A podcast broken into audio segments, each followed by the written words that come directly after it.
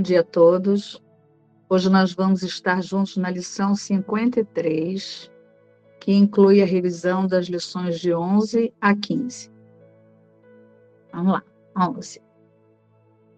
Os meus pensamentos sem significado estão me mostrando um mundo sem significado. Já que os pensamentos dos quais estou ciente não significam coisa alguma, o mundo que os retrata não pode ter significado. O que está produzindo esse mundo é insano, assim como o que ele produz. A realidade não é insana, e eu tenho pensamentos reais, bem como pensamentos insanos. Eu posso, portanto, ver o mundo real se considerar os meus pensamentos reais como meu guia para ver. Lição 12. Eu estou transtornado por sem significado. Pensamentos insanos transtornam. Produzem um mundo em que não há ordem em lugar nenhum. Só o caos governa um mundo que representa uma forma de pensar caótica, e o caos não tem leis. Posso viver em paz em tal mundo. Eu me sinto grato por esse mundo não ser real e por não precisar vê-lo de modo algum, a menos que eu escolha valorizá-lo. E não escolho, escolho valorizar algo que é totalmente insano e não tem nenhum significado. Lição 13. Um mundo sem significado gera medo. Aquilo que é totalmente insano gera medo porque é completamente inconfiável e não oferece nenhuma base para a confiança. Nada na loucura é confiável. Não oferece nenhuma segurança e nenhuma esperança. Mas tal mundo não é real. Eu tenho lhe dado a ilusão de realidade e tenho sofrido em consequência da minha crença nele. Agora, escolho retirar essa crença e colocar a minha confiança na realidade. Ao escolher isso, estou escapando de todos os efeitos do mundo do medo, porque estou reconhecendo que ele não existe. Lição 14. Deus não criou um mundo sem significado. Como pode um mundo sem significado existir se Deus não o criou? Ele é a fonte de todo significado e tudo que é real está em sua mente. Está também porque ele o criou comigo. Por que deveria eu continuar a sofrer dos efeitos dos meus próprios pensamentos insanos, quando a perfeição da criação é o meu lar?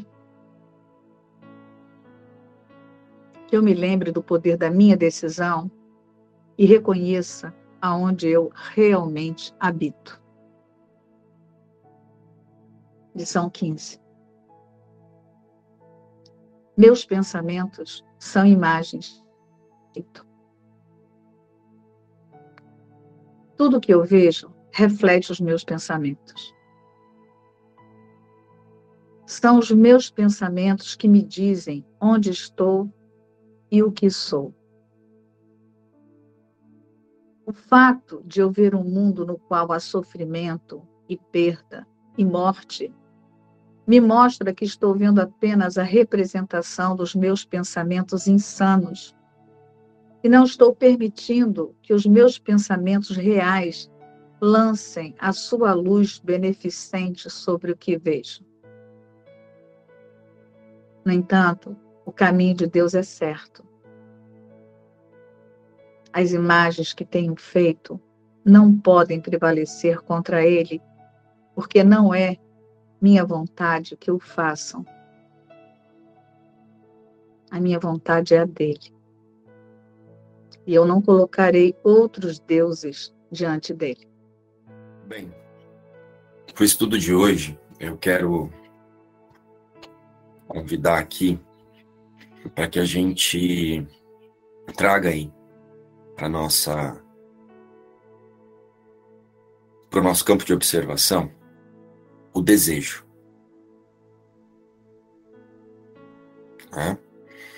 Nós vamos manter aqui o nosso foco em uma experiência espiritual com Jesus mesmo. O que é essa experiência espiritual? Eu sei que eu falo isso todo dia, mas vou repetir. É você buscar, através do estudo dessa lição, deslocar a sua consciência de quem você pensa que é e acessar quem você verdadeiramente nunca deixou de ser. Na consciência, na mente, na forma de pensar. E então, a partir disso, você vai aí para o que você chama o seu dia, já com a consciência reposicionada e faz as práticas das lições. Mas para isso, novamente, eu nos convido aqui a olhar para o nosso desejo. Porque eu posso ainda estar aqui, é muito comum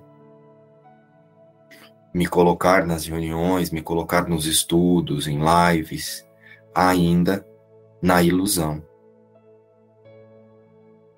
de que alguma coisa que vai ser dita através de um curso em milagres vai trazer para o personagem algum benefício. Estão vindo comigo nessa experiência? Não que, através da mudança do seu sistema de pensamento, isso não possa ocorrer do cenário mudar. Né? Não é o cenário que muda, você muda sua forma de pensar, você para de buscar determinados aspectos do cenário para confirmar o que você pensava. Então não é que o cenário mudou, foi você que desistiu daquela forma de pensar que te colocava diante de cenas que você chama de ruins, da mesma forma que as boas são conduzidas por forma de pensar. Mas por que eu estou trazendo isso? Por que eu estou nos convidando a olhar para o desejo? Porque é o desejo da consciência que mantém a idolatria no seu próprio sistema de pensamento. Algumas coisas eu quero, essas eu acho que eu preciso soltar agora, aquela não. Eu quero que o Espírito Santo me ajude a ver isso aqui agora, porque isso eu quero me livrar disso. Estão vindo comigo? Sentindo a importância de olhar para o desejo? Ah, isso aqui, ah, Espírito Santo, me ajuda a corrigir isso aqui. Porque pode ter uma meta individual ali de corrigir aquilo ali para, para o personagem ter um benefício aqui para o personagem ter um ganho aqui. Conseguem vir trazer a consciência para esse raciocínio? O que está acontecendo aí? Eu estou definindo que há possibilidade de um roteiro que foi inventado para culpa e o medo e punição. Eu tenho a esperança ilusória de que alguma coisa aqui ainda possa representar alguma coisa para o mim. E se eu estou tentando trazer alguma coisa para o mim, eu ainda estou identificando essa consciência dentro do mundo.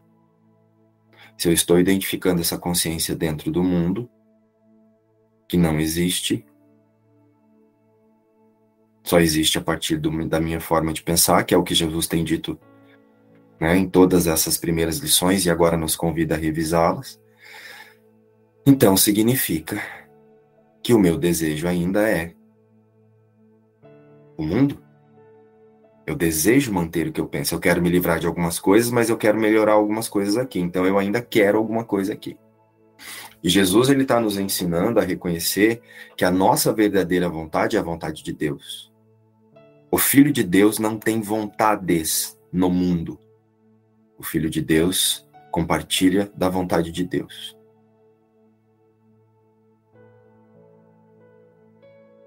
Se eu estou olhando para as minhas vontades no mundo com algum objetivo que não seja perdoá-las, eu estou recalculando rota. Eu estou usando a verdade para tentar melhorar a minha ilusão. Estão sentindo isso?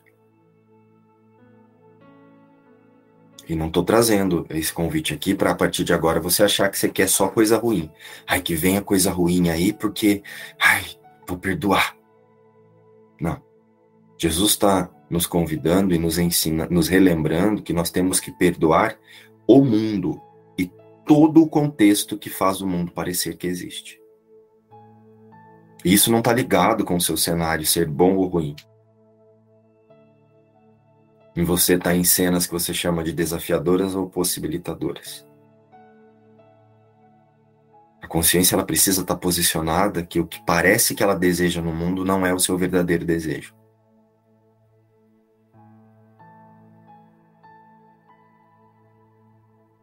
Sentiram por que, que eu estou convidando que observemos o desejo? Se você chegou aqui com esse desejo, seja você que está aqui pessoalmente ou você que vai nos assistir, tá tudo certo. A maioria de nós chega mesmo.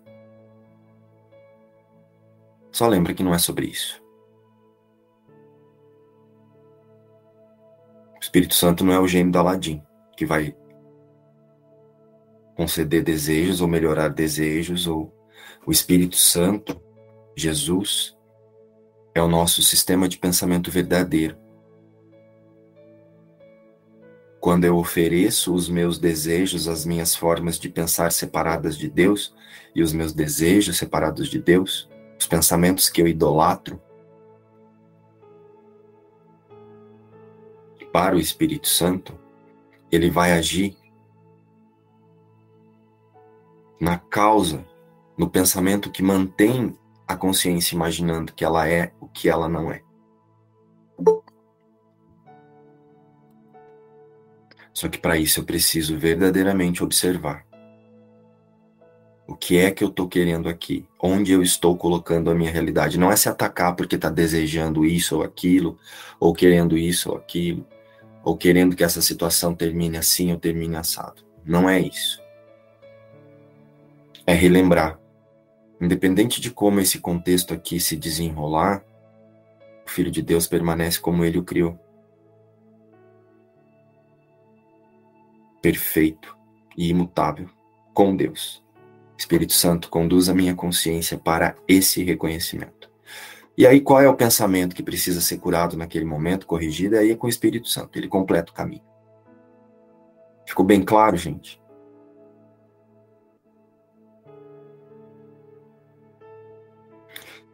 E para fortalecer isso que eu estou trazendo aqui na nossa consciência, vamos. A Sol ela já leu cada pensamento e trouxe, né?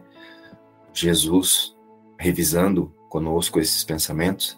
Então vamos só relembrá-los aqui. Sintam aqui. Os meus pensamentos sem significado estão me mostrando um mundo sem significado. Eu estou transtornado porque vejo um mundo sem significado. Um mundo sem significado gera medo. Deus não criou um mundo sem significado. Meus pensamentos são imagens que eu tenho feito. Sentiram aqui a contextualização que eu fiz está totalmente aqui, nesses pensamentos? Sentiram que o convite que eu fiz para nós aqui, para a observação do desejo, é justamente para que a gente possa aceitar o que Jesus está dizendo ali? Porque se eu estou desejando e os meus pensamentos são sem significados, eu estou desejando coisas sem significados que aparentemente vão me trazer resultados, mas são resultados sem significados. Para quem? Para o Filho de Deus que não está no mundo. Para a consciência que se imagina separado a partir da condução das suas crenças, a partir do desejo das suas crenças, que são elaborados pela ideia de separação, pelo pensamento de separação, para manter o pensamento de separação, vai parecer muito que tem um significado.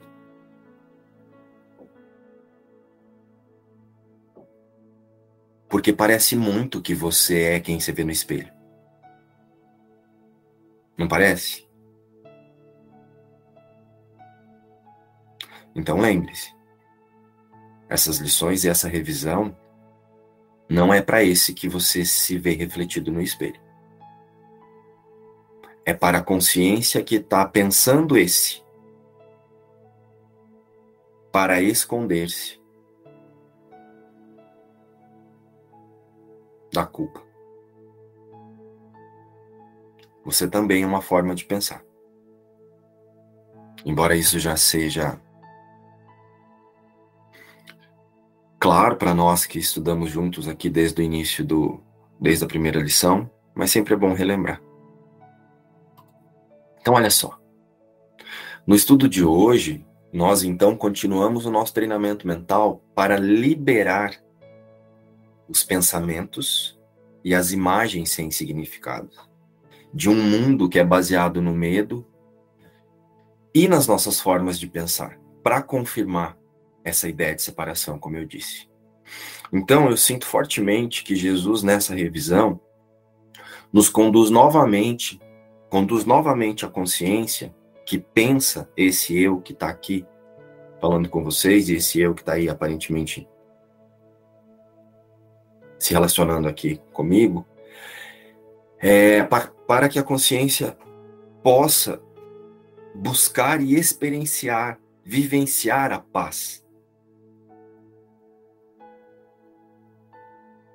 Que está além desses pensamentos que a gente fica dando significado. Porque assim, a paz ela é constante, a paz ela é um atributo do Filho de Deus. Não é uma coisa que essa consciência vai acessar quando ela perdoar todas as ideias de separação, todos os pensamentos de separação. A paz, ela é uma decisão dessa consciência de não aceitar que qualquer pensamento sem significado possa retirá-la da paz. Essa consciência, na única instância que existe, a partir da, uni, da unidade de todas as consciências e desse processo de correção que nós fazemos, de ajuste de foco que nós fazemos com o Espírito Santo, né, de desfazer dos pensamentos equivocados ali do, da causa que faz com que a gente imagine o mundo, a paz já está ali. A paz, ela está nessa decisão da consciência de não equivocar-se mais e imaginar que o que ela está dando significado, que faz com que pareça com que ela não tem paz, é quem ela é. Porque o que faz eu imaginar que eu estou sentindo paz ou estou sentindo algum desconforto é justamente a identificação com essa forma de pensar.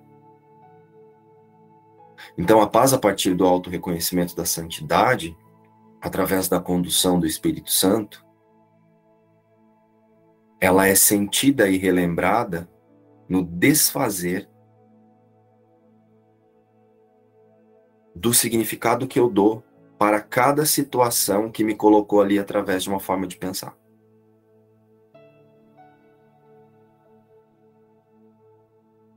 Estão sentindo? Então, a paz ela é reconhecida no desfazer na mente os pensamentos as causas que nos, que nos faz perceber o mundo.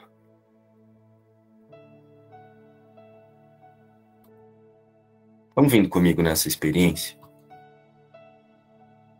Vou usar um exemplo aqui. Como sempre, eu pego a Kétia para Cristo.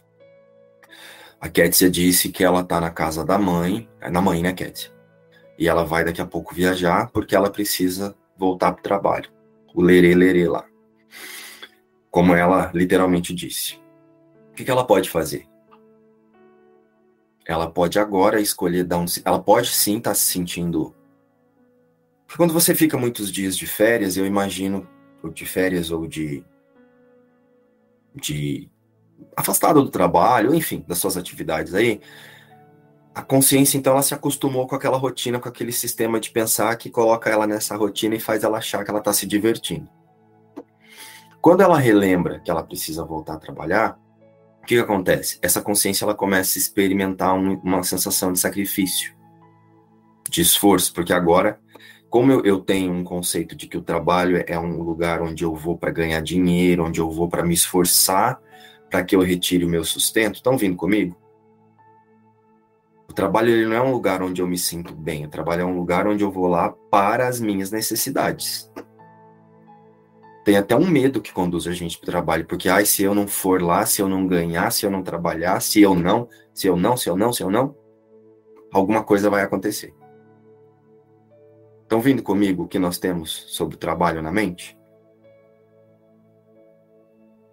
Olha as formas de pensar. Então, o que acontece? A Ketsi agora, ela pode começar a experimentar uma falta de paz. E sabe como que essa falta de paz pode ser sentida? Será que vai dar tempo de eu chegar? Eu tenho que sair daqui tal hora para chegar tal horas. Ai meu Deus, olha, está tudo na mala. Porque eu não posso me atrasar. É meio-dia, você trabalha no banco, né, Cat? Entra meio-dia. Nossa, meio-dia eu tenho que estar lá. Sente os pensamentos pipocando assim, ó, para tirar você da certeza de que você permanece como Deus te criou e que nada do que você pense ou nada do que aconteça aqui na forma vai mudar isso. Só que a partir do significado que você dá para o trabalho e do significado que você dá para essa vida que você chama de a minha vida, você começa a olhar para as situações em como essas situações vão retirar a paz que você pensa que está na sua vida. Essa paz de você ter um trabalho, essa paz de você ter um marido, essa paz de você ter filhos, essa paz. Então, assim, o que, que você faz? Nessa ideia de autoria da vida através do nosso sistema de pensar, você elabora na, na estratégias para que isso que você pensa que é a paz não seja abalado. Tá conseguindo sentir isso comigo nessa experiência, Cat? Só que para você manter essa paz, primeiro você perde. Porque você fica ansioso para fazer coisas para manter essa paz. Então será que é paz mesmo?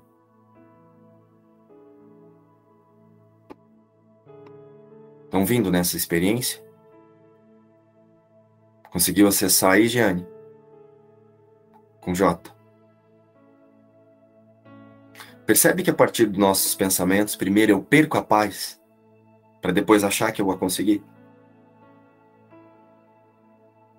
Eu fico ansioso. E, gente, eu tô falando o exemplo do trabalho porque é muito comum sofrer da síndrome do fantástico. Né? No domingão à noite, você tá lá, de repente.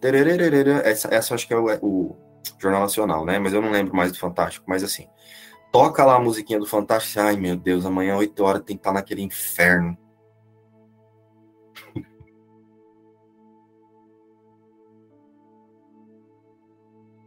Mal sabe você que aquele inferno é pensado por você. Você desejou estar literalmente lá. Para confirmar que os seus pensamentos têm significado. Como assim os meus pensamentos têm significado? Olha só. Eu imagino que o mundo é um lugar de falta, eu imagino que o mundo é um lugar onde as pessoas se aceitam e se rejeitam, eu imagino que o mundo é assim, o mundo é assado. Eu tenho aqui na minha consciência, através do pensamento de separação, que eu estou separado e o mundo é um lugar agora de batalha. Então, a partir da minha decisão e das crenças de batalha, eu crio uma forma de que essas batalhas sejam cumpridas de uma forma tranquila, né? Eu monto um plano de salvação para não entrar em batalhas em que eu me coloco numa batalha antes da batalha chegar. Estão vindo comigo? Antes do que eu penso que é ruim, eu já tô, eu pensei que é ruim aqui. Aí para eu não olhar que isso que é ruim só só parece que é ruim porque eu estou separado de Deus, porque eu acredito separado de Deus, imediatamente eu coloco assim: ah, se eu tiver um trabalho que eu ganhe 50 mil reais, eu vou ser feliz, porque daí eu vou comprar isso, comprar aquilo, comprar aquilo outro, e aí eu tô seguro.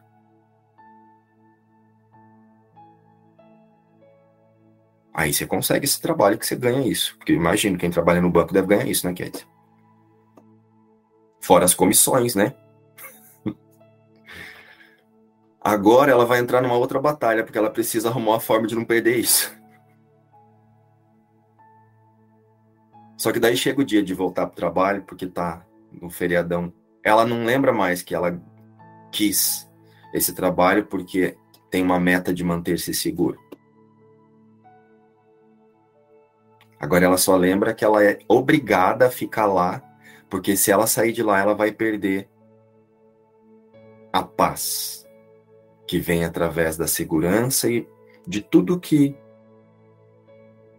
esse plano de salvação elaborado com a minha fé na falta fez com que eu estruturasse aqui para dizer: olha que vida feliz que eu tenho. Eu tenho uma casa, um cachorro, um marido, duas filhas. Ai, que delícia.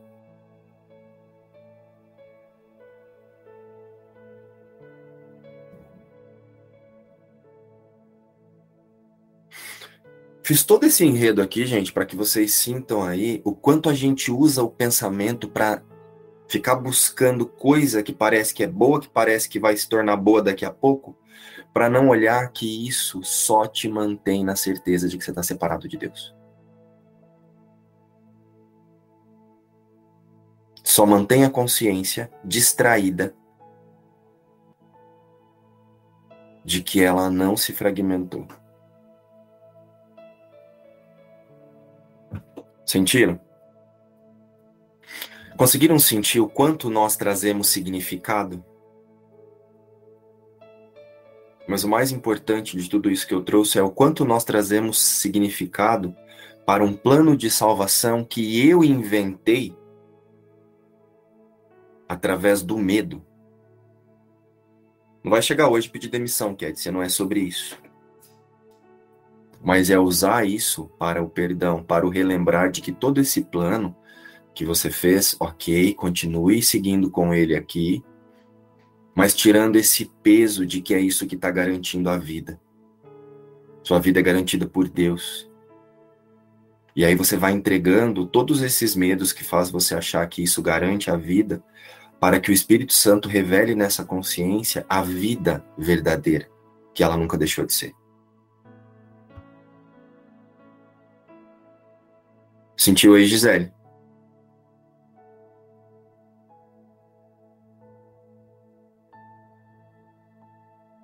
Conseguiu sentir aí, Carla? Sim, senti. Então, olha só. Chegando um outro exemplo aqui. Já que nós estamos falando de pensamento e significado, vou trazer um outro exemplo.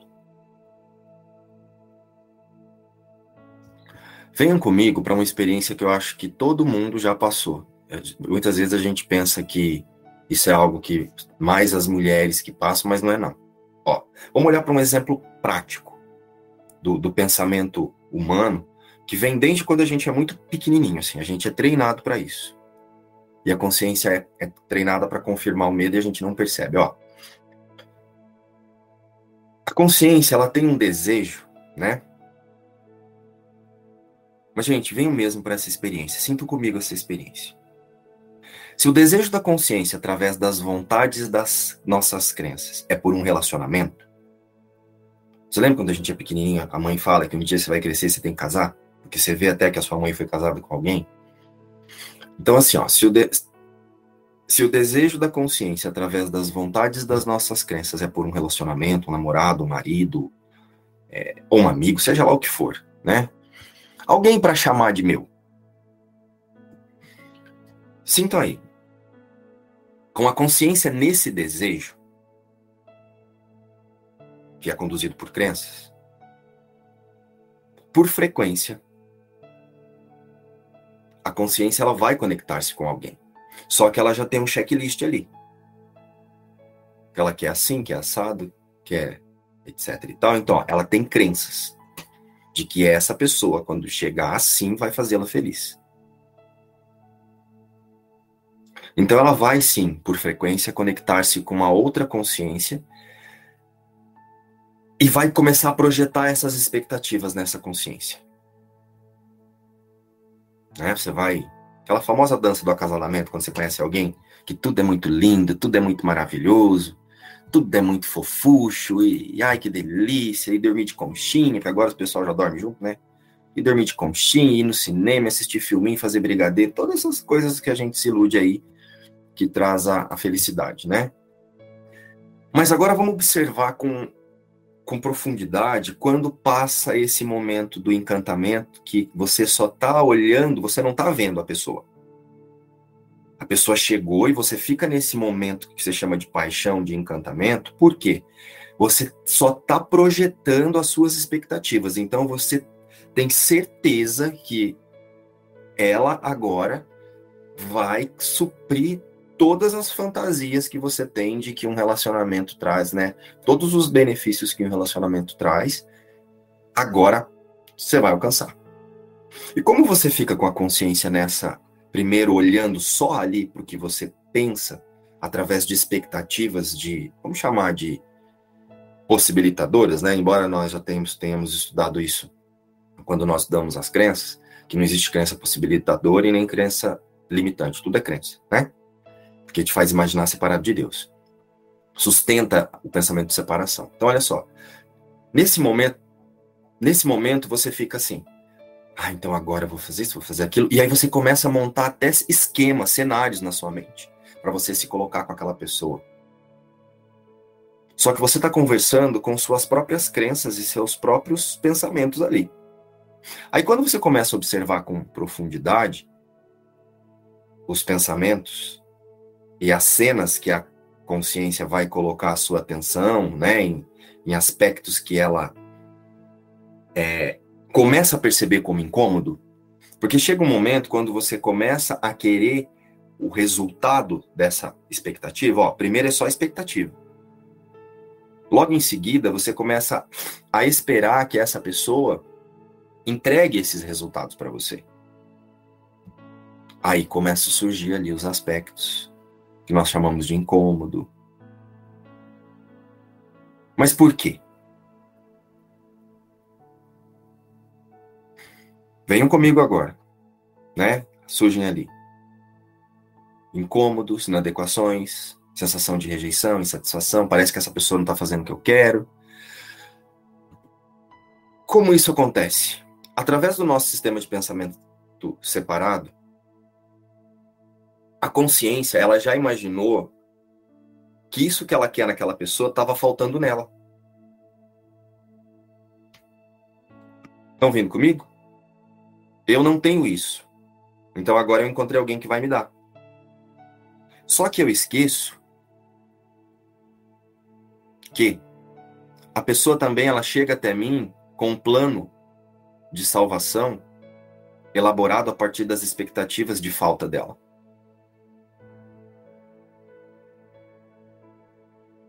Eu chego para me relacionar com você, Kétia, seja lá qual for a relação que nós vamos ter, fechado no meu sistema de pensamento de falta, no meu sistema de pensamento ilusório de que eu não sou completo e agora eu vou encontrar alguma coisa fora de mim para me completar. Estão sentindo que os incômodos já estavam lá? A sensação de rejeição já estava lá? A sensação de inadequação já estava aqui? Então, o que, que eu estou buscando nessa pessoa? Eu estou buscando o amor? Eu vou conseguir que, de alguma forma, ela comprove o que eu penso. Porque eu quero usar essa imagem para não olhar para o tanto que eu me sinto contrário do que eu quero que essa imagem simbolize. Então, lá no fundinho, no sistema de pensamento real, que está te distraindo através de expectativas, o que você quer confirmar, você vai sempre confirmar o que você pensa sobre você. É por isso que essa pessoa vai fazer exatamente alguma coisa para você se sentir inadequado ou rejeitado. Ou ela não vai fazer alguma coisa para você sentir que está faltando alguma coisa. E sabe por que, que a gente não percebe isso? Porque daí eu fico tentando ajustar a gente começa a fazer barganha. A pessoa fala: ah, se você fosse assim, eu seria mais feliz. Aí, aí eu aqui para eu conseguir que ela faça o que eu quero, eu finjo que eu estou fazendo o que ela acha que ela precisa. Estão vindo? Gente, olha isso. E aí começa. Cada um fechado no seu próprio sistema de pensamento. Parece que eu estou fazendo coisa para o outro, mas eu estou fazendo a coisa para o outro porque eu estou esperando que ele supra algo que eu não quero olhar e aceitar que está faltando aqui, que eu não tenho.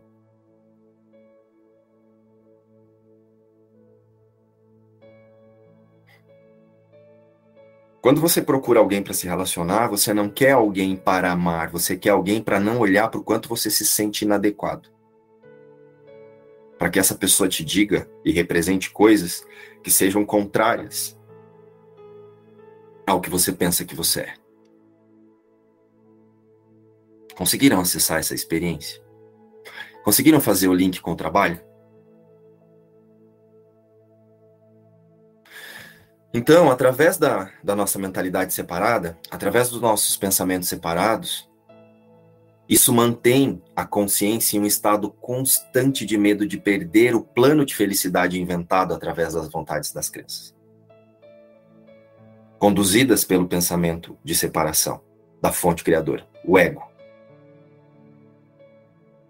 E é assim que o ego cria a ideia de tempo e espaço. Inventa, né? Porque o ego não cria. Faz parecer que o tempo e espaço existe porque eu fico aqui correndo atrás do, do rabo, olhando para o reflexo dos meus pensamentos lá fora e negando como se aquilo ali não fosse a representação exata, exata, literal do que eu penso que eu sou, do que eu acredito que eu sou. Então, quando eu estou diante de, seja um relacionamento, seja um trabalho que eu chamo de, de desafiador, eu estou diante de uma oportunidade para o reposicionamento da consciência, para a verdade ou para a confirmação da culpa. Que é o que Jesus deixa claro para nós quando ele traz aqui, ó. Vamos, re vamos reler aqui. Os meus pensamentos sem significado estão me mostrando um mundo sem significado. Ó, tragam esses pensamentos aí para essa experiência que nós acabamos de compartilhar. Eu estou transtornado porque vejo um mundo sem significado. Um mundo sem significado gera medo. Deus não criou um mundo sem significado. Meus pensamentos são imagens que eu tenho feito. Conseguiu encaixar nessa história do, do namorado? Da busca por um amor no mundo? Conseguiu, Marília? Conseguiu, Goianita? Goianita, sentiu aí por que, que você escolheu o Batista para casar? que cilada, hein, Goianita? Senti. Meus pensamentos sem significado.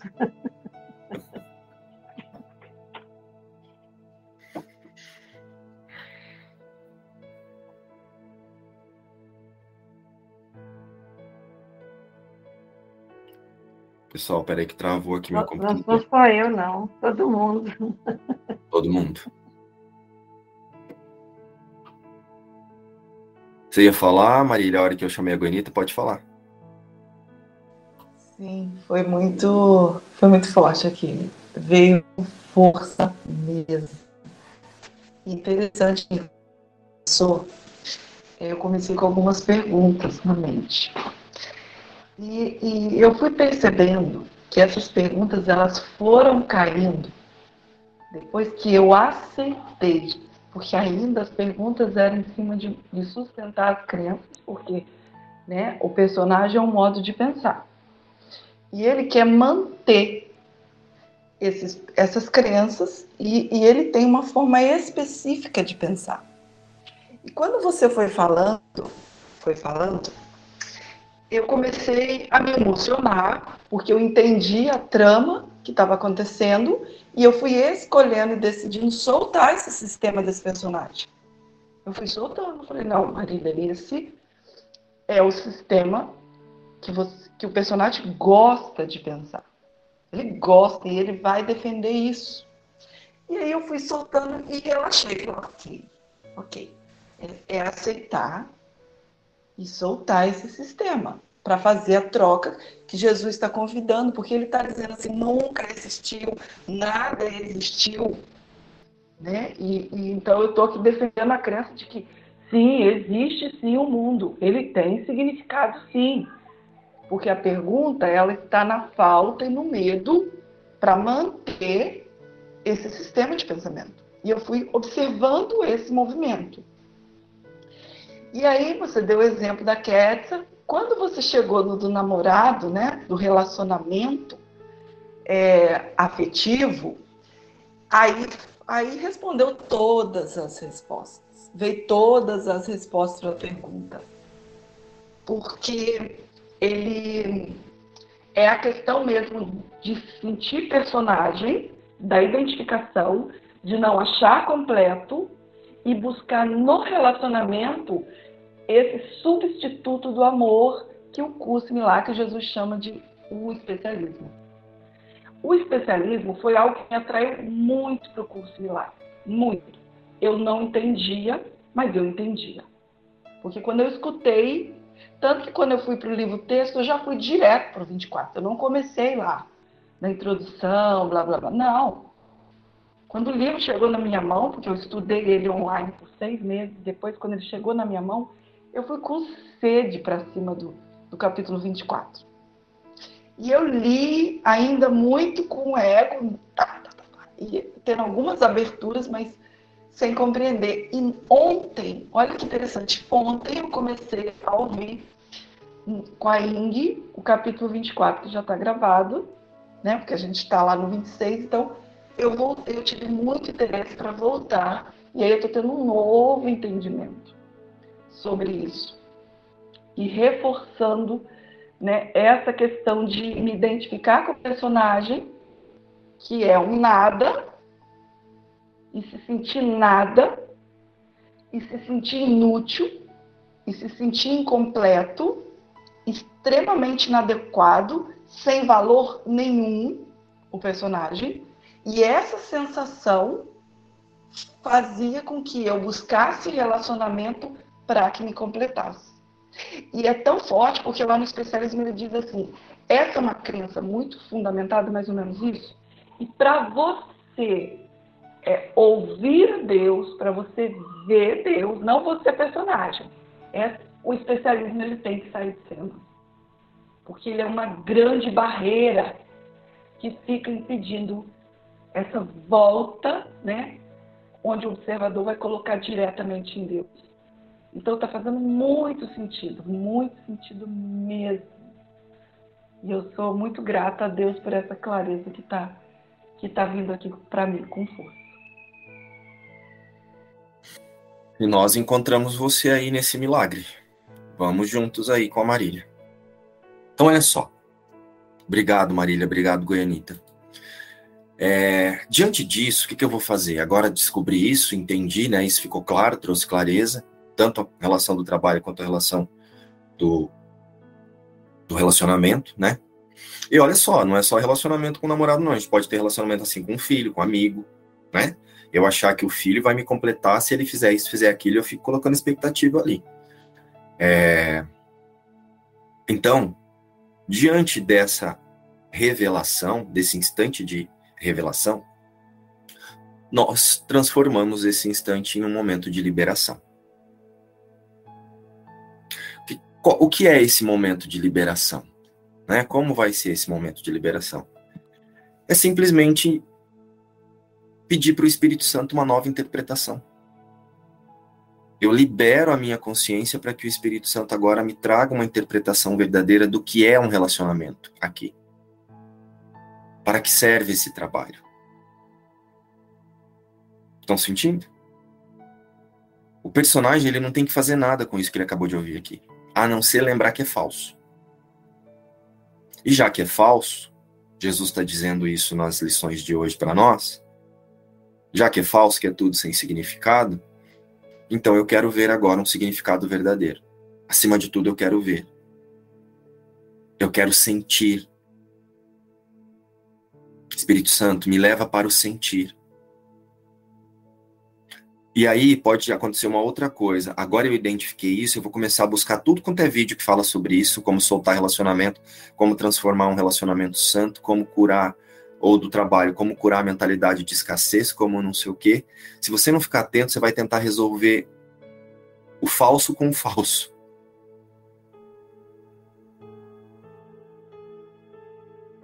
Você vai tentar resolver buscando mais conteúdo. O que você precisa a partir da aceitação dos pensamentos da lição de hoje é pedir uma experiência e diante de toda a cena que você colocar, que você relembrar-se de que você está diante de uma forma de pensar separada, você pedir por uma forma de pensar unificada. Se você quiser buscar, como a Marília fez ali, ela leu lá no passado, e conforme ela foi avançando com os estudos aqui, ela sentiu de voltar para o capítulo.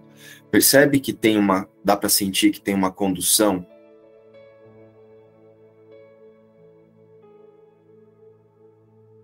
E aí, ontem, o capítulo 26 te trouxe clareza também, ó. Mas é provável que a Marília não ficou desesperada pulando de live em live da Ing procurando o que falava. E tô falando isso, gente, porque é uma tendência agora eu ouvir falar e querer, agora eu preciso transformar esse relacionamento santo. Lembra de uma coisa, você não tem relacionamentos no mundo. O relacionamento torna-se santo quando você relembra que o outro é Cristo junto com você. E perdoa a ideia de que tenha um outro corpo ali fazendo coisas para você. Isso é o relacionamento santo. O relacionamento santo, ele acontece porque você reconhece-se, a consciência aceita, aceita-se em santidade com a outra consciência que parece estar ali diante de você representada em um corpo, e como é a aceitação dessa santidade? Não houve separação, o Filho de Deus não está no mundo. E aí você passa a olhar para essa outra pessoa, e diante de qualquer coisa que ela fizer ou te entregar, você vai com a consciência para esse lugar de unidade do Filho de Deus.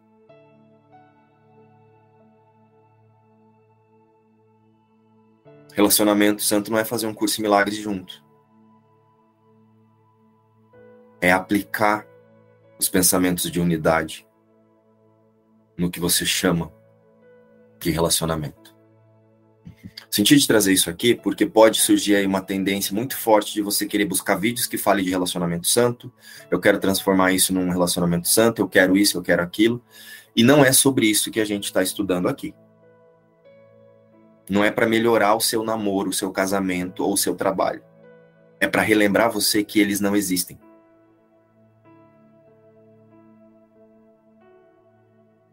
Porque é isso que Jesus está dizendo nas lições, ou vocês não perceberam?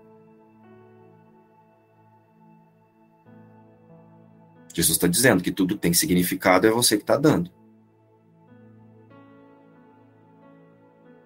É passar a buscar o significado que Deus tem para o seu filho.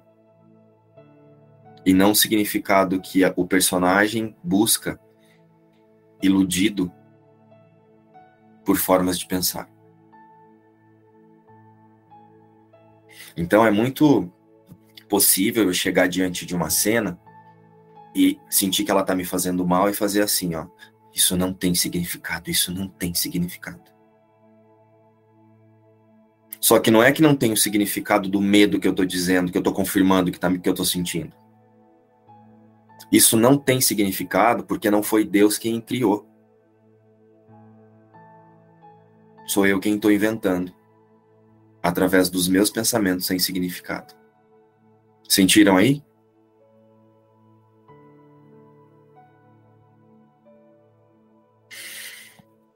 Mais alguma expressão, gente? Alguém sente de trazer alguma coisa? Não vou seguir aqui. Então, relembrados que nós estamos diante dessa oportunidade de reposicionar a consciência, e eu acabei de dizer para nós aqui como que é esse reposicionamento dessa consciência, é esse decidir escolher novamente, observando e relembrando que os pensamentos habituais da consciência são todos sem significado. Então, esse relacionamento, ou esse trabalho, ou seja lá o que for, ele não representará mais o melhor trabalho, o melhor parceiro para essa consciência. Mas com o tomador de decisão ativado aí, né? Quando a consciência, a mente nesse lugar, a consciência é, aceita que ela é o tomador de decisão, porque já que meus pensamentos não têm significado, então deixa eu ajustar o meu foco para pensamentos que têm significado. Então, o tomador de decisão alinhado com o Espírito Santo, ele nos conduz. Nós soltamos o, o plano de autoria da vida que é conduzido pelo ego. E aí nós localizamos na mente essa cena, essa pessoa, como uma oportunidade de olhar para lugares no nosso sistema de pensamento que ainda precisam ser curados. E aí nós oferecemos novamente para o Espírito Santo. Tá sentindo, Kétia? Não sei se a Kétia está aí ainda. Tá sentindo que a partir de agora, e, e Marília e Goianita, esse relacionamento ele passa a ser algo santo.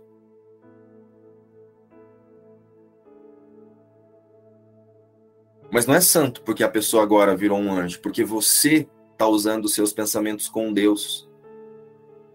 Você agora, conectado com o Espírito Santo, está usando essa cena e essa imagem para ajustar o foco para uma percepção verdadeira. Não mais a percepção conduzida pelas crenças de falta que te colocaram ali. Estão sentindo?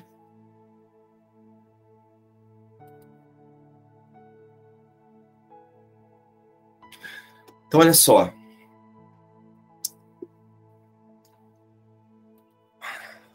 Alguém levantou a mão? Gustavo, pode falar.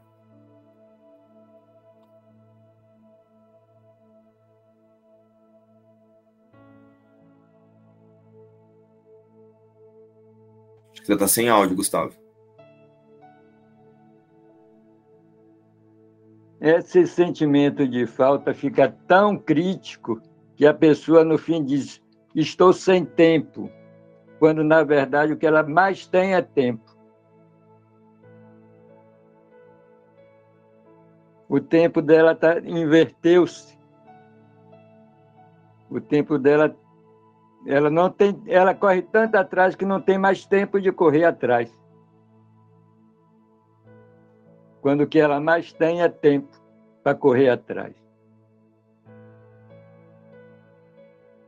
Quando na verdade está tudo realizado. Né? Você não vai se iluminar nunca. Se você é a luz, como é que você vai se iluminar? Quando? Aí você procura tempo para se iluminar.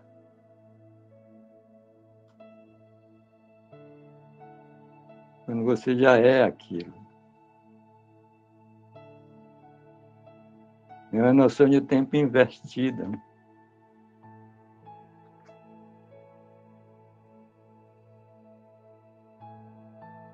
É isso que eu estava sentindo aqui. Obrigado. Aliás, é, é, essa, essas, essas revisões são, são meio turbilhão, né? São tão ricas, tão tão vivas, tão pujantes, que você. Eu fico aqui, cada vez que você fala num, num título, eu faço uma analogia, duas, três. Mas é uma maravilha. São lindas. Fortes, intensas. Era isso que eu queria falar. Obrigado, Gustavo. Então, olha só. Trazendo aqui ainda para essa questão do relacionamento, com o trabalho, relacionamento, o relacionamento da consciência com o mundo, quando eu ofereço, quando eu identifico a consciência através o sistema de pensamento da consciência através do que Jesus está dizendo aqui, você vai conseguir observar que o que nós temos são crenças num amor especial. Mas olha só, Parece que é um amor especial com outro, um amor especial com o carro, um relacionamento especial com a pessoa, né? Um, enfim. Consegue sentir que o relacionamento especial que nós temos mesmo é com o nosso sistema de pensamento de medo, que sustenta as crenças e que mantém a mente unificada, separada, sustentando a ilusão de fragmentação em diversas outras consciências? Outras formas de pensar? Ó, vem comigo. Eu sou um corpo, dirige todos os seus desejos. Canalizam para ele. Aí, como diz minha avó, a, a porca monta. A, a analogia dela é o seguinte: ela era muito bem-humorada e distraída. Ela dizia que o homem é o parafuso e a mulher é a porca. Quando quando tem algum problema é porque a porca montou. O parafuso nem enrosca, nem desenrosca. Fica. Esse é o relacionamento especial. Quando você bota toda a fé no seu corpo e, e procurando outro corpo. Mas olha só, o que eu estou trazendo aqui está relacionado a isso, mas vai um pouquinho além. Vamos levar esse relacionamento especial com tudo, para tudo. Quer ver? Vamos olhar para isso. Sol, você acha que tem um relacionamento especial com o que atualmente?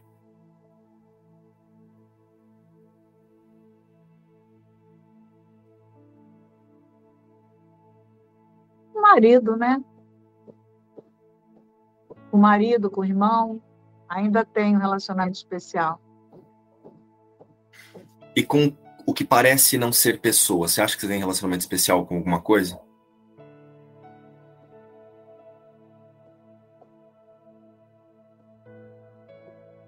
Com organização. Com organização. Legal. Obrigado. Igor, você tem um relacionamento especial com o quê?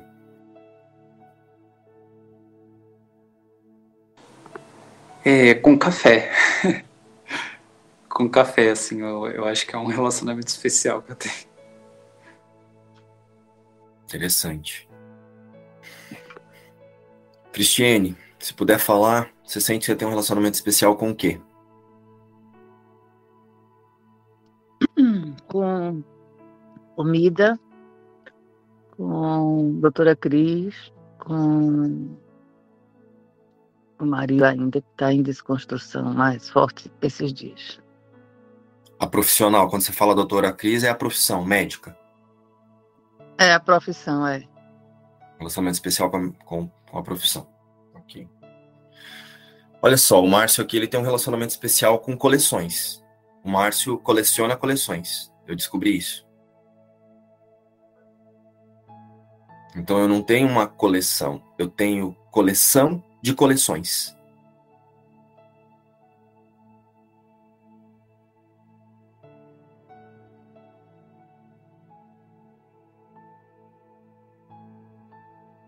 Porque eu ainda coloco expectativas de sensações quando eu adquiro um brinquedo que é muito raro e que eu queria muito. Né? Para quem não sabe aí, ó, eu coleciono personagens, ó, estão vendo aí? Ontem eu comprei mais uma aqui. Ó. Estão vendo? Esses são alguns que tem, que tem aqui no, nesse escritório. Quer ver? Vou pegar mais um aqui para vocês. Isso aqui é do filme Avengers. Quando chegou, eu quase morri do coração, assim, de tanto que eu queria. Sabe a mesma coisa que você, quando você fica esperando arrumar um namorado? Nossa, eu tava esperando para casar com essa aqui. Dá para fazer uma constelação, hein? Então, assim, eu tenho olhado muito para isso. Eu tenho olhado bastante. Tem diminuído muito, porque antes eu colecionava um monte de coisa.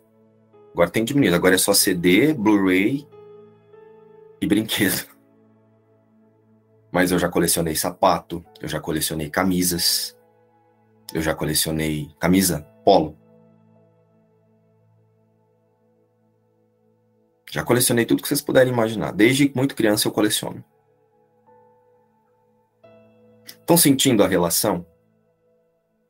Que o relacionamento especial não é só com pessoas. Você pode ter um relacionamento especial com seu carro, com seu trabalho, com uma roupa que você gosta muito. Ah, eu já tive relacionamento especial com ar-condicionado.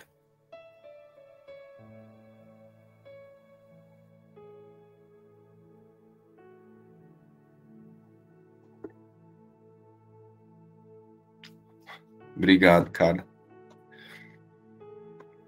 Então, olha só. E tudo isso precisa ser olhado. Tudo no mundo que você imagina que traz uma sensação de qualquer coisa que seja, não é negar. Eu não vou deixar de comprar um brinquedo ou outro se eu quiser. Pode ser que aconteça. A Cris não vai deixar de comer ou deixar de ser médica. Mas é observar o significado que nós colocamos nisso, porque tem um significado. Estão sentindo?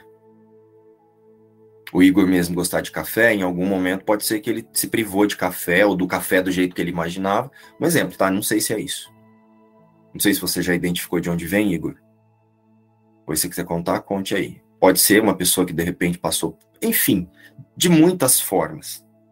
Hoje o que parece que eu gosto vem de alguma coisa que em algum momento eu achei que me faltou. O Igor, o Igor, seu café é melhor do que o dos outros ou não? O meu é o melhor que tem. Olha o especialismo aí com o café o relacionamento especial com o café, o Gustavo. Estão sentindo? Por que, que eu estou indo nesses detalhes? Tudo isso vai precisar ser olhado.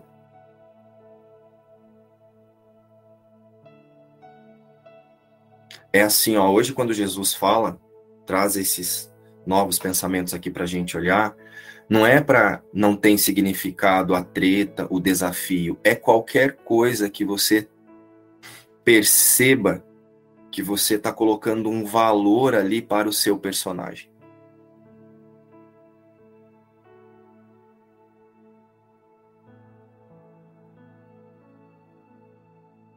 Tá claro isso, gente? E não é se atacar. Ai, meu Deus, tô colocando significado porque eu gosto muito de café, porque eu gosto muito de suco. Continue tomando suco, mas Espírito Santo, olha aqui, ó.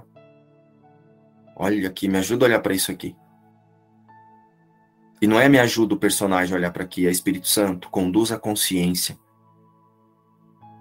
a desfazer o pensamento que sustenta esse desejo, que faz com que eu dê significado para essa imagem. Sentiram aí? Igor, você ia falar a hora que eu eu vi que você veio para abrir o microfone. Não, é que apareceu um negócio aqui no celular. Mas esse, é, essa coisa do café, é, é esse significado que eu dei mesmo para ele, assim, de, de uma coisa de aconchego. Eu tinha contado lá no grupo, né? Essa coisa de aconchego e tal. Quando eu morava lá com a minha mãe e eu não trabalhava e eu ficava muito. Eu ficava me culpando todo tempo, então eu usava muito café, sabe? Eu usava muito café. Tomava café e sentia aquela sensação de, de segurança, vamos colocar assim, sabe?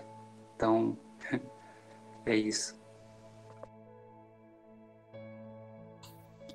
E olha só, gente, qual é a diferença de colocar a sensação de segurança no café ou no marido?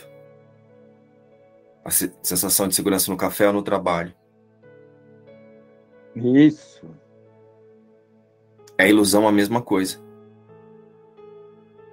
tanto o café quanto um relacionamento faz com que, se você coloca, se você projeta sua sensação de falta, que foi o que o Igor acabou de demonstrar, você se mantém, você mantém a consciência acreditando-se separada de Deus. Sentiram? Então vamos continuar aqui na experiência, olha só. Então sentiram também que nós não temos um relacionamento especial com o mundo. Nós temos um relacionamento especial com as crenças que sustentam o mundo. as vontades das crenças que sustentam o mundo. Nós temos um relacionamento especial com as crenças, são essas crenças que faz que conduz a consciência a ter desejos. Então eu tenho um relacionamento especial com as crenças que mantêm a mente unificada separada, sustentando a ilusão de, de, de fragmentação. Sustentando a ilusão de separação. Então o ego ele usa as crenças que parecem ser diversas crenças em diversas consciências fragmentadas para que a mente unificada separada continue confirmando a culpa. Sentiram? Então nós não temos relacionamento especial com os outros mas nós usamos as imagens para manter o especialismo no medo. Na ideia de separação. Parece que eu tenho especialismo por crença. Não, eu tenho especialismo mesmo em me sentir separado de Deus. Eu tenho especialismo em confirmar o medo.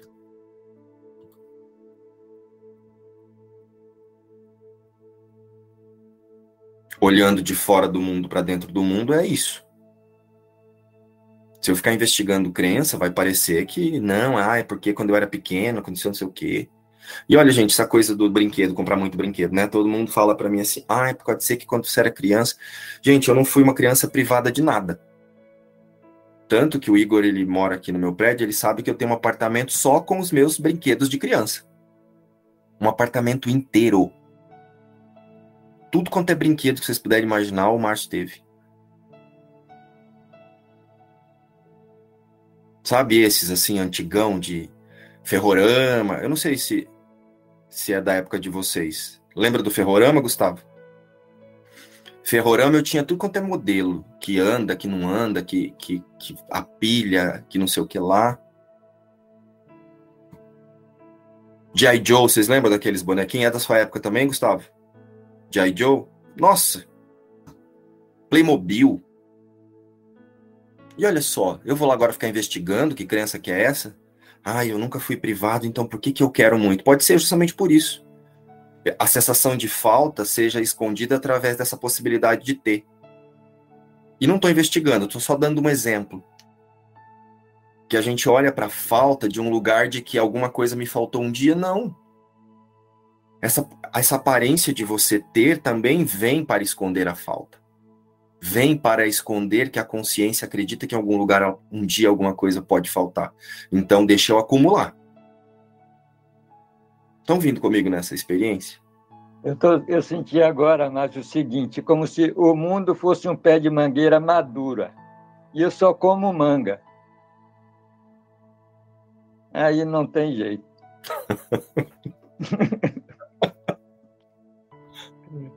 Foi uma analogia interessante, senti aqui. Então, tô ouvindo nessa experiência, gente? Olha só, o relacionamento especial não é lá fora, é com o meu sistema de pensamento. Sentiu, Maria Zélia? Eu só projeto lá fora.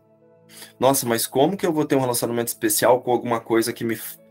com a crença de escassez? Como que eu vou. É, com a crença na, com a rejeição? Como que eu vou ter um relacionamento especial com sei lá, com diversas outras ideias que a gente chama de crença, né? Pensamentos que chamamos de crença. Parece justamente que eu não tenho porque eu fico fazendo de tudo para não olhar para ele.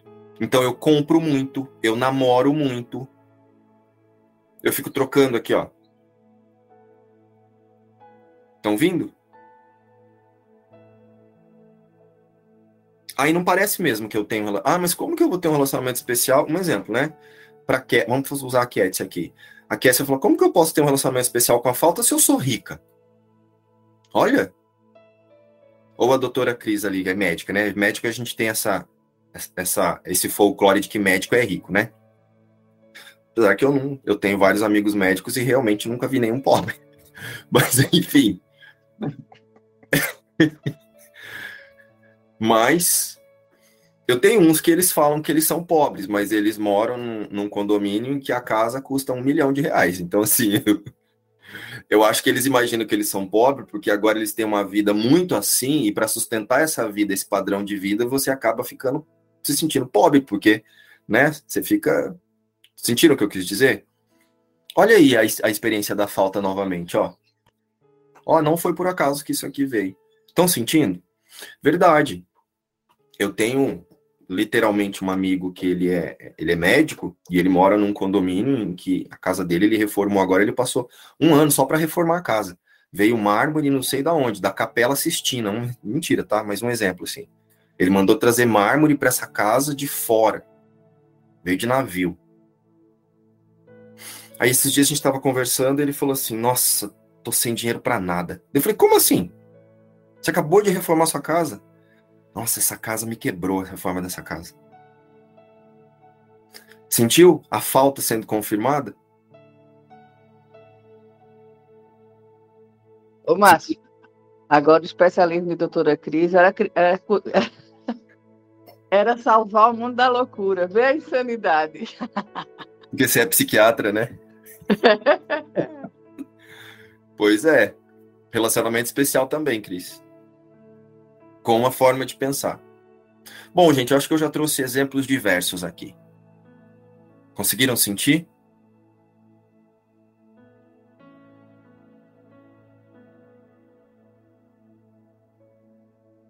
Sentiu aí, Jeane?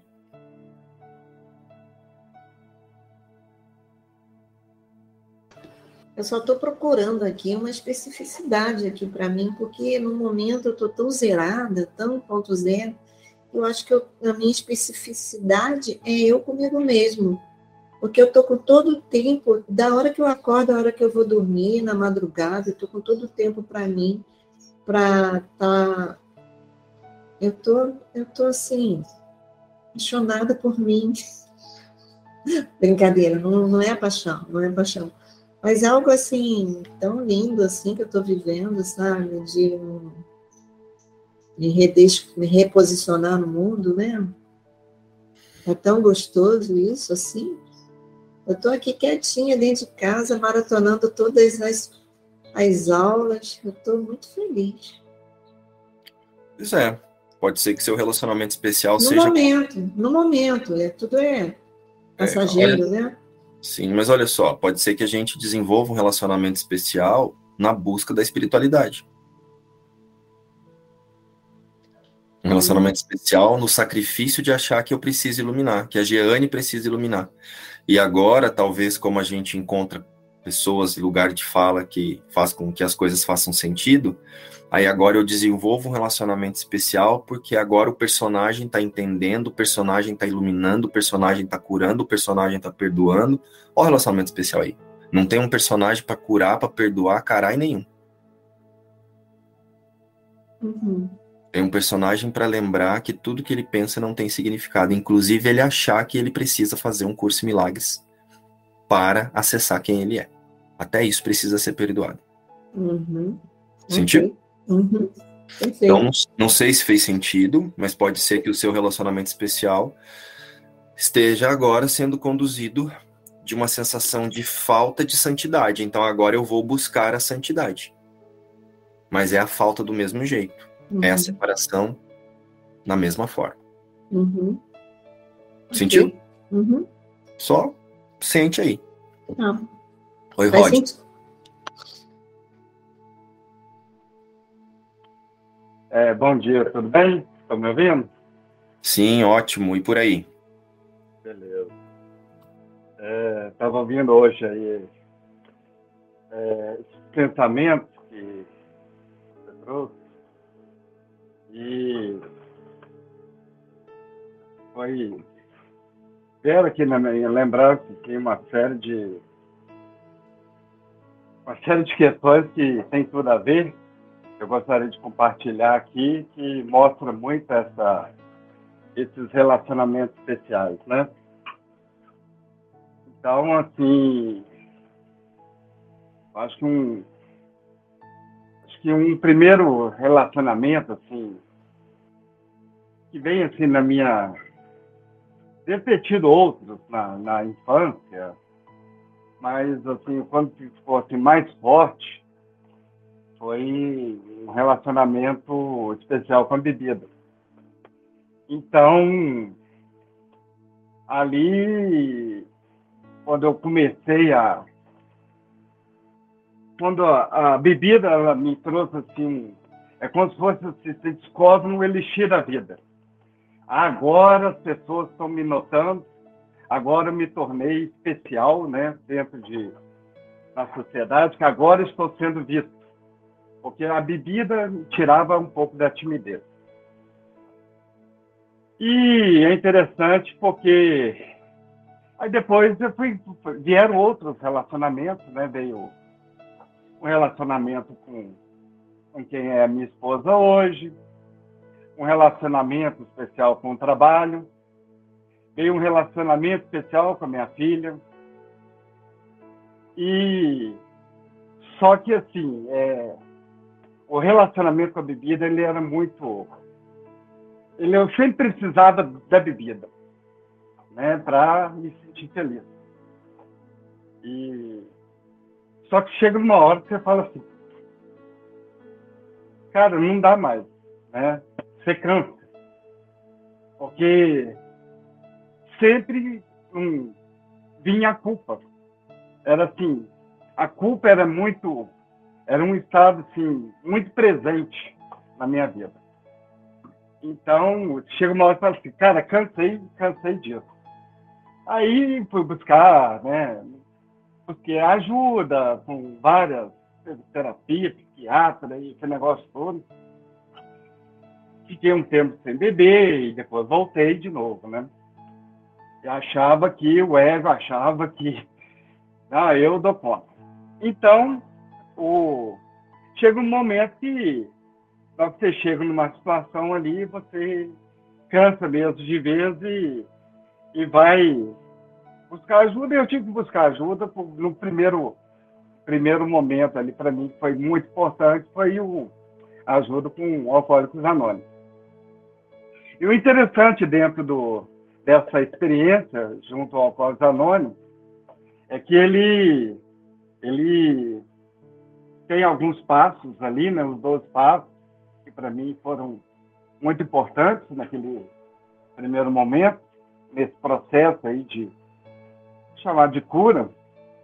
E mas teve um tem um passos lá que fala sobre a reparação, da, da importância de você fazer reparação. Eu comecei a fazer várias reparações, né, para aquelas que eu sentia realmente a, a vontade, mas teve uma que eu fui fazer uma vez que eu entrei num, num acho que assim, num, num estado assim de oração, que eu precisava de fazer uma é, de perdoar uma relação que eu tinha com na, dentro da empresa, a, que ali eu sentia muita culpa por causa de desse período, né? E mas ali eu senti que eu sei que eu preciso, eu, naquele momento eu senti que precisava fazer um, pedir perdão ali, né, para as pessoas e tudo mais. Mas veio uma coisa assim muito forte de eu precisar perdoar a mim mesmo. Eu acho que aí foi o, o a chave, né? E desde então começou, se parece que você abre uma, uma porta e começa a chegar várias coisas, né? E, assim, esse estado de paz, de, de felicidade vai sendo cada vez mais constante. Mas, ó, num primeiro momento, eu vi que precisava, tinha uma necessidade de buscar alguma coisa. Aí você vai passando por diversos, diversos, que todo mundo aí fala, né? Busca o espiritismo, vai no Hélio Couto, Marcelo vai, vai chegando várias coisas, até que um dia chega um curso milagres e ali você vê que o que você precisa mesmo era o perdão é consigo mesmo, né? Perdoar. E, e assim é interessante que dentro desse processo eu estava querendo aqui focar mais no relacionamento com a minha esposa, que ela viveu essas várias etapas, né? E quando eu entrei no AA, ela falou, ai, meu marido está de volta. Aí depois, eu fui passando por essas diversas é, experiências aí com Arcanjo Miguel, Espiritismo e tudo mais. Mas em cada uma, a pessoa fala, não, agora você, meu marido subiu, agora o meu marido está de volta, é aquele negócio todo, sabe? E agora eu não sei, assim, tendo essa experiência aqui, eu acho que esse convite que o grupo aqui é, tem, é, tem trazido, a, assim, eu, tô, eu tenho sentido cada vez mais essa, essa unidade, né? essa, esse, essa desconstrução desse eu, esses relacionamentos especiais. Depois tive até um outro filho, mas não é com aquele relacionamento que eu tinha. E assim, um, a sensação, o sentimento, assim, né? esse estado de paz, assim, isso eu tenho percebido. É, tem sido assim muito frequente, sabe?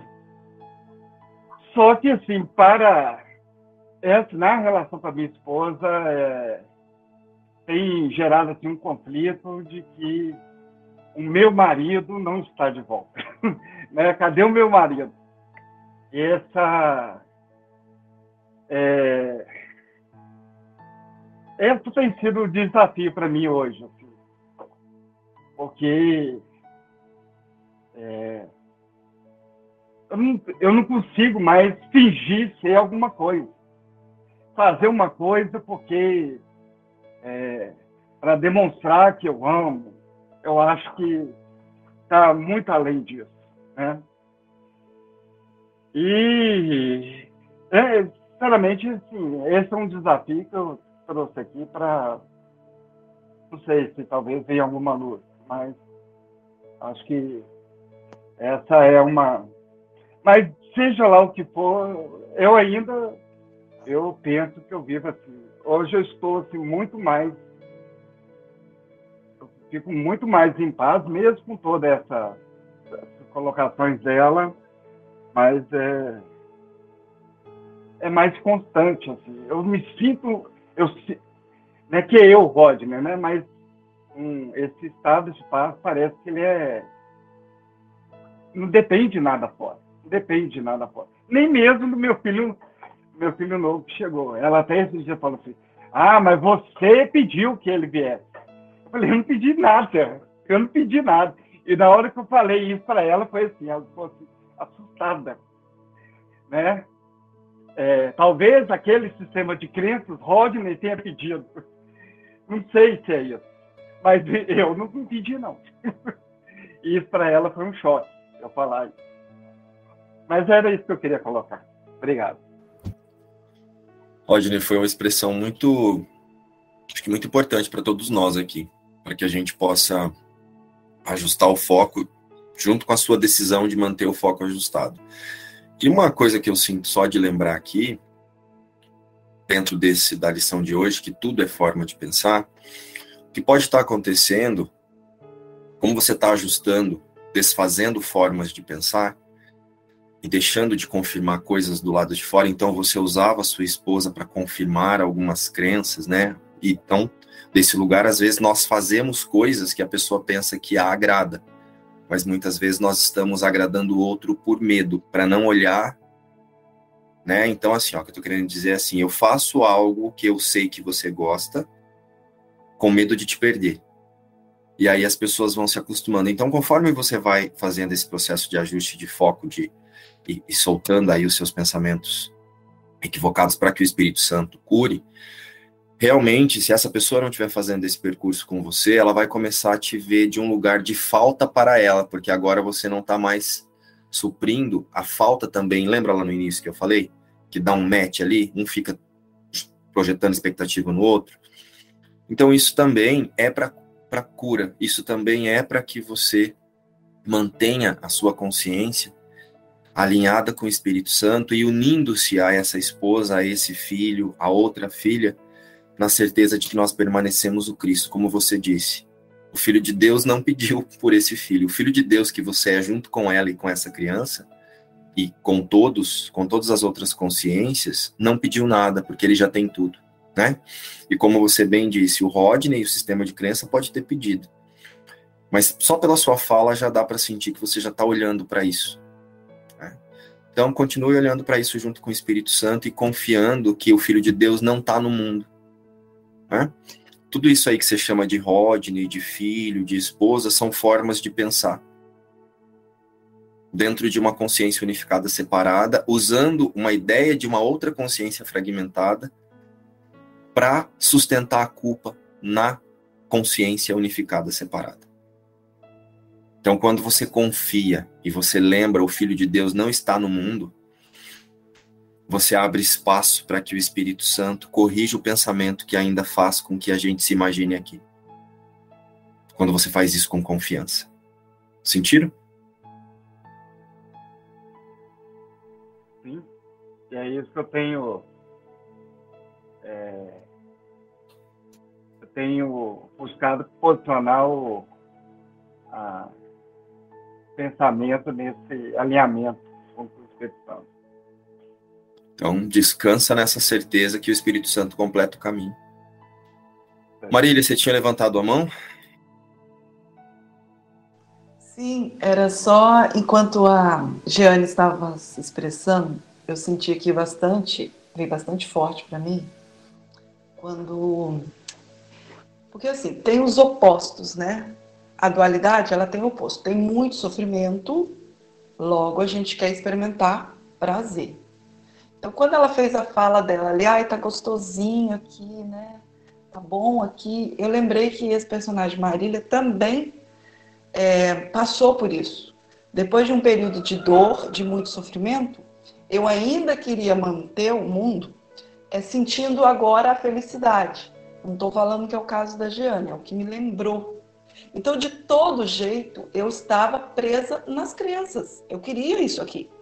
E como Jesus bem colocou nessas cinco lições, é o que é o meu apego, é o que eu quero dar significado. Percebe? Porque é uma falsa felicidade. Eu ainda estou aqui dizendo que eu adoro tudo isso aqui. E isso é muito importante para mim, tem muito significado. E tá tudo bem assim, porque na medida que você vai levando essa consciência para Cristo, isso vai perdendo significado mesmo que você tenha uma vida feliz. Não tem problema.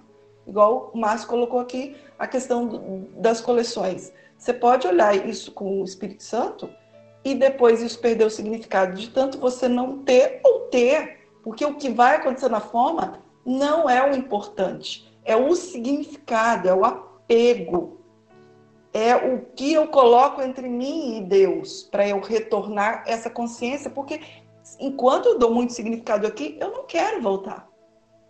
Enquanto isso aqui seja sentindo dor, né? Porque os opostos, se tem dor, né? Tem o, a, a alegria e tudo mais. Então, é o quanto eu quero isso é, é o quanto eu vou ficar nisso, tanto para o bom ou para o ruim. Então, não importa. A gente sabe que você tem que olhar para né, colocar essa condução pelo Espírito Santo e o que vai acontecer aqui vai ser tudo mediado por ele. Vai ser bom para todo mundo. Mas não é focar aqui como é, eu quero essa vidinha feliz aqui, então o Espírito Santo me ajuda aqui continuar, porque isso esse personagem fez. Isso, e é muito sutil, você não percebe. Porque aí a gente espiritualiza. Ah, é claro que, que tem, é, que eu tô com o Espírito Santo nessa. Olha como eu tô vivendo bem agora. Agora eu tô super bem. Mas ainda é personagem preso e muito identificado nessa vidinha feliz. E isso é natural no começo, quando a gente tem muito medo de perder isso também.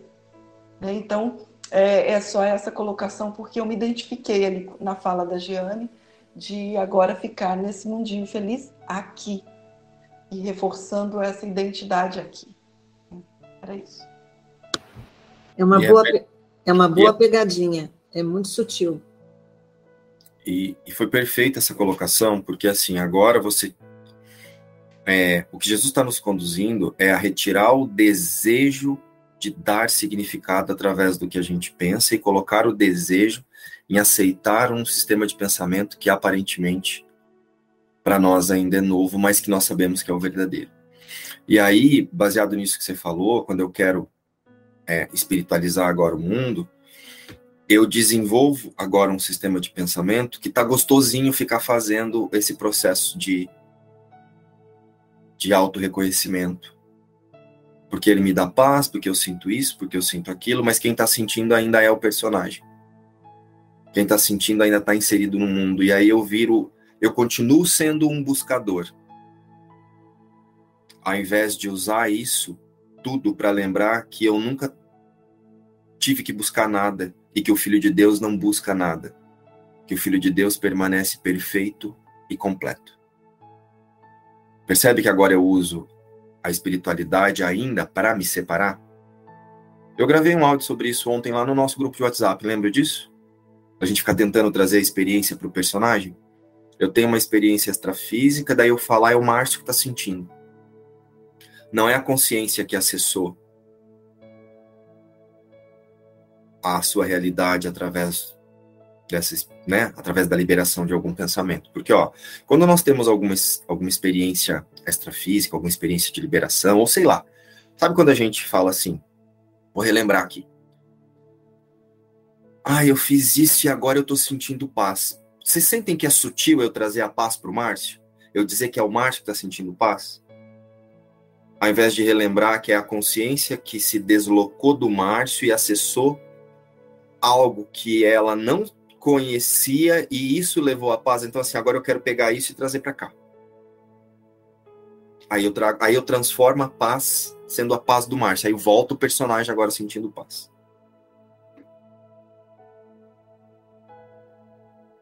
E a mesma coisa com experiência espiritual, sei lá, uma experiência extrafísica, sei lá, que você já tenha tido aí. De deslocamento de consciência, de os grandes raios, como a, a Marília já contou. Aí ela traz. Aí a Marília teve a experiência do, de observação dos grandes raios. Não foi a Marília. A consciência se deslocou a um nível em que ela acessou um sistema de pensamento verdadeiro. E aí então ela passou por essa experiência, usando esse instrumento que eu chamo de corpo mas essa experiência não é da Marília. Essa experiência não é do Márcio. E aí eu faço de tudo para trazer para o Márcio. É, então, o que eu sinto que Jesus hoje nos conduz aqui, novamente, é para a observação das nossas projeções e dos nossos pensamentos. Para que a gente possa observar o quanto nós inventamos e perpetuamos o tempo e espaço através de ilusões. Porque a partir do momento que nós observamos a insanidade dos nossos pensamentos através do cenário, e muitas vezes, não só cenário, mas o que eu estou pensando que eu vou fazer daqui a pouco, um cenário holográfico, né? Uma, esses nossos pensamentos de futuro, essa realidade virtual que eu projeto, lá na frente eu vou ser feliz. Então nós temos que olhar para tudo a partir dos pensamentos que Jesus traz na lição de hoje. Não é só o significado que eu estou dando por estar nessa sala, é o significado que eu estou dando quando eu fizer aquela viagem, quando meu filho nascer, quando eu engravidar, quando eu casar, porque você também faz uma imagem de como vai ser isso. É assim, ó, se você estiver aqui pensando que você vai na academia daqui a pouco, você já faz uma imagem de como é que você vai estar tá lá na academia. Estão sentindo isso? Consegue sentir que isso também tem que ser perdoado? E não é perdoado, quando eu falo perdoado, é assim, isso também precisa ser observado. Por que, que eu estou colocando a minha atenção em algo que ainda não aconteceu? Se você observar, você vai ver que tem uma satisfação ou um peso. Nossa, meio-dia, hora de malhar. Ai, que saco, odeio malhar. Tá sentindo por que, que você foi lá para frente? Ou ao contrário, nossa, quando eu malho eu fico gostosona. Ó, então eu sou aceita. Então, quando é, eu convido a gente aqui a utilizar o nosso a, a observação não é só observação no cenário que você está inserido, é no cenário holográfico também. Isso aqui também é holográfico, né? Mas é no cenário holográfico que você faz estando na holografia e já projetando uma outra. Sentindo? Oi, Igor. Eu me peguei esses dias é, mexendo, no, sabe aqueles aplicativos de comprar móveis, essas coisas, na internet. Então eu peguei mexendo assim e, e tinha móveis assim que eu olhava e eu já identificava aqui na minha casa, já imaginava. E tem tudo a ver isso. Até no Instagram, tudo que a gente faz, a gente já imagina coisas assim, né? A gente já faz isso.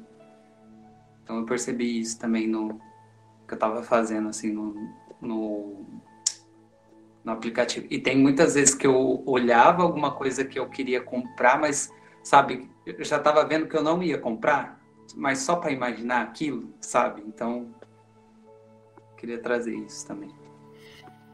Estão sentindo o quanto nós nos distraímos com formas de pensar? Então, o que Jesus está dizendo aqui hoje é para que a gente use os pensamentos de hoje diante de todas todos os pensamentos que a consciência dá um significado que não tenha Deus. Que não seja o significado que Deus dá para o seu filho. Estão sentindo? O que não cabe a Deus não é o filho de Deus. O que não cabe a Deus não é você. O que não cabe a Deus não é a sua vontade. Então, aqui para mim, através dessas lições, fica muito forte esse convite mesmo e a partir do momento que nós observamos essa insanidade, né, esses pensamentos insanos, que faz com que eu pense que agora eu estou a parte de Deus, o tomador de decisão pode escolher os pensamentos que compartilha com Deus, através do Espírito Santo. Então aí, a partir do tomador de decisão, dessa consciência posicionando-se como tomador de decisão, nós somos convidados a quebrar esse ciclo de projeções ilusórias. Sabe esse deve ter um outro jeito? Porque é um ciclo de projeção ilusória e confirmação que vai se retroalimentando, tipo a história do namorado ou do trabalho. Então, o mundo que, que nós vemos é a representação da idolatria que temos por nossa forma de pensar, como a Marília mesmo trouxe ali agora há pouco. E aí eu fico transferindo essa forma de pensar para ídolos diferentes. Agora é o processo de auto-reconhecimento com curso milagres. É, eu fico me colocando de imersão em imersão, lives em lives, estudos, vídeos, mas eu continuo mantendo a crença de autoria de uma vida separada de Deus, dizendo que eu sei que aquela pessoa, se eu seguir, ela vai me ajudar. Ah, se eu assistir esse vídeo, estou falando isso aqui dentro do, quem nunca experienciou isso dentro do processo de autorreconhecimento aqui, né? Então, assim, ó. O perdão é o tomador de decisão ajustando o foco para o relembrar os pensamentos que compartilha com Deus. Não é você fazendo uma emenda de coisa que você tem que fazer para perdoar. O perdão é só o relembrar de que o Filho de Deus não está no mundo e oferecer os pensamentos que dizem o contrário para o Espírito Santo. Para que ele ajuste a consciência para uma decisão que você tomou de não mais se confundir com isso que você chama de eu aqui. E aí, se você tiver que ser conduzido para um, uma ferramenta espiritual, você vai ser. Então, o convite que eu estou fazendo aqui é observar mesmo tudo tudo. Se não existe aí uma armadilha ainda para manter o que Jesus está dizendo nessas lições que eu preciso soltar. Porque todos os pensamentos, ó, foquem nisso. Qualquer pensamento que essa consciência pratique, que não seja o Filho de Deus não está no mundo, não é um pensamento que ela compartilha com Deus, nem com o Espírito Santo e nem com Jesus. O perdão é o dispositivo para que o Espírito Santo conduza a consciência para uma percepção verdadeira. E a partir disso, ela poderá acessar sua realidade, né? E o Espírito Santo ele pode atuar no desfazer dos pensamentos que sustentam o sonho. É, nós estudamos isso ontem no capítulo 26, estão lembrados disso? Então, o Espírito Santo ele não atua nos efeitos, nisso que eu fico aqui, no mundo que está gostosinho, é, ah, agora está dando certo, agora meu relacionamento melhorou. Ele desfaz a causa que alimentava a crença, o desejo da crença, ele desfaz a, a, o pensamento que mantém a crença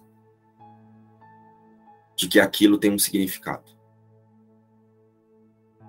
Só que o significado que aquilo tinha para você era um significado para você não olhar para uma crença que sustenta o pensamento de separação. Então, Jesus novamente convida a consciência a deixar de identificar-se com o percebedor e aceite na mente o tomador de decisão.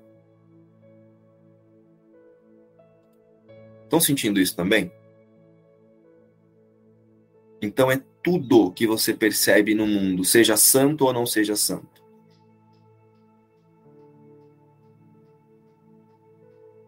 A santidade está na unidade e na certeza de que o Filho de Deus não está no mundo.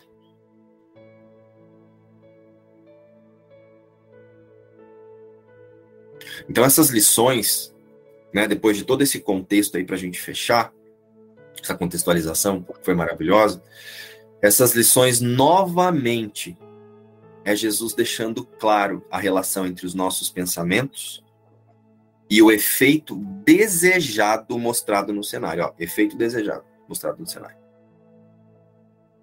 E como o Gustavo trouxe lá, o corpo e o cérebro é um pensamento da consciência que aceitou a ideia de separação que foi engendrada pelo ego na consciência unificada separada.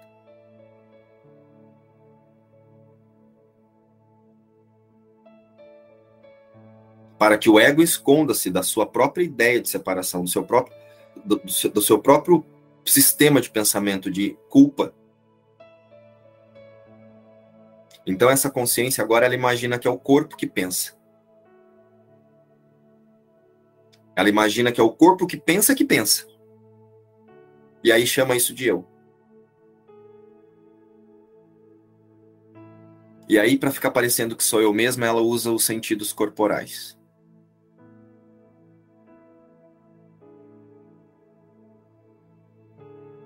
Só que com a atenção nessa forma de pensar, nós não estamos pensando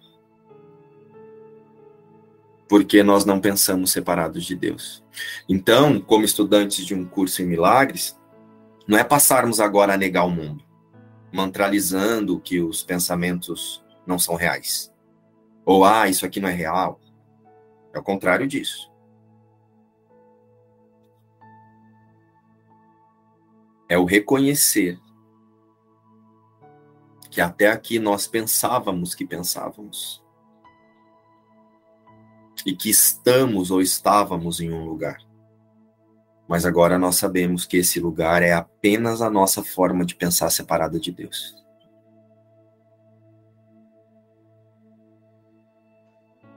E assim nós ajustamos o desejo da consciência em que a partir de agora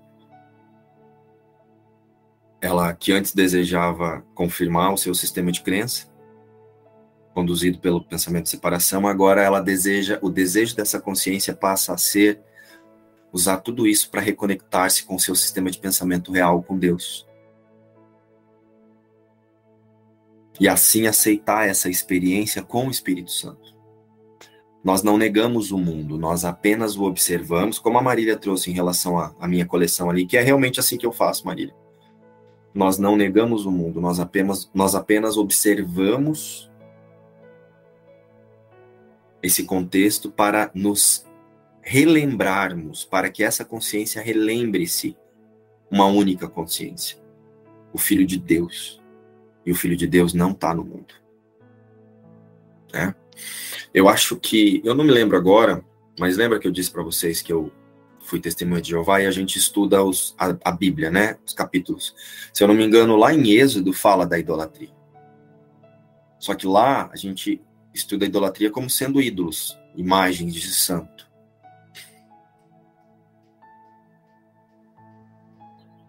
Então hoje eu convido a todos nós para observarmos a idolatria que nós mantemos no nosso sistema de pensar. E isso inclui também a experiência que a Giane compartilhou com a gente, de agora eu passo a idolatrar o processo de autorreconhecimento. Me sentir feliz, fazer com que o personagem sinta-se feliz por estar fazendo isso. Né? É, com o Espírito Santo, a consciência ela vai sentir-se contente por saber que ela não é algo separado da sua fonte. Se o personagem está se sentindo feliz com essa ou com aquela prática, coloca a barba de moio.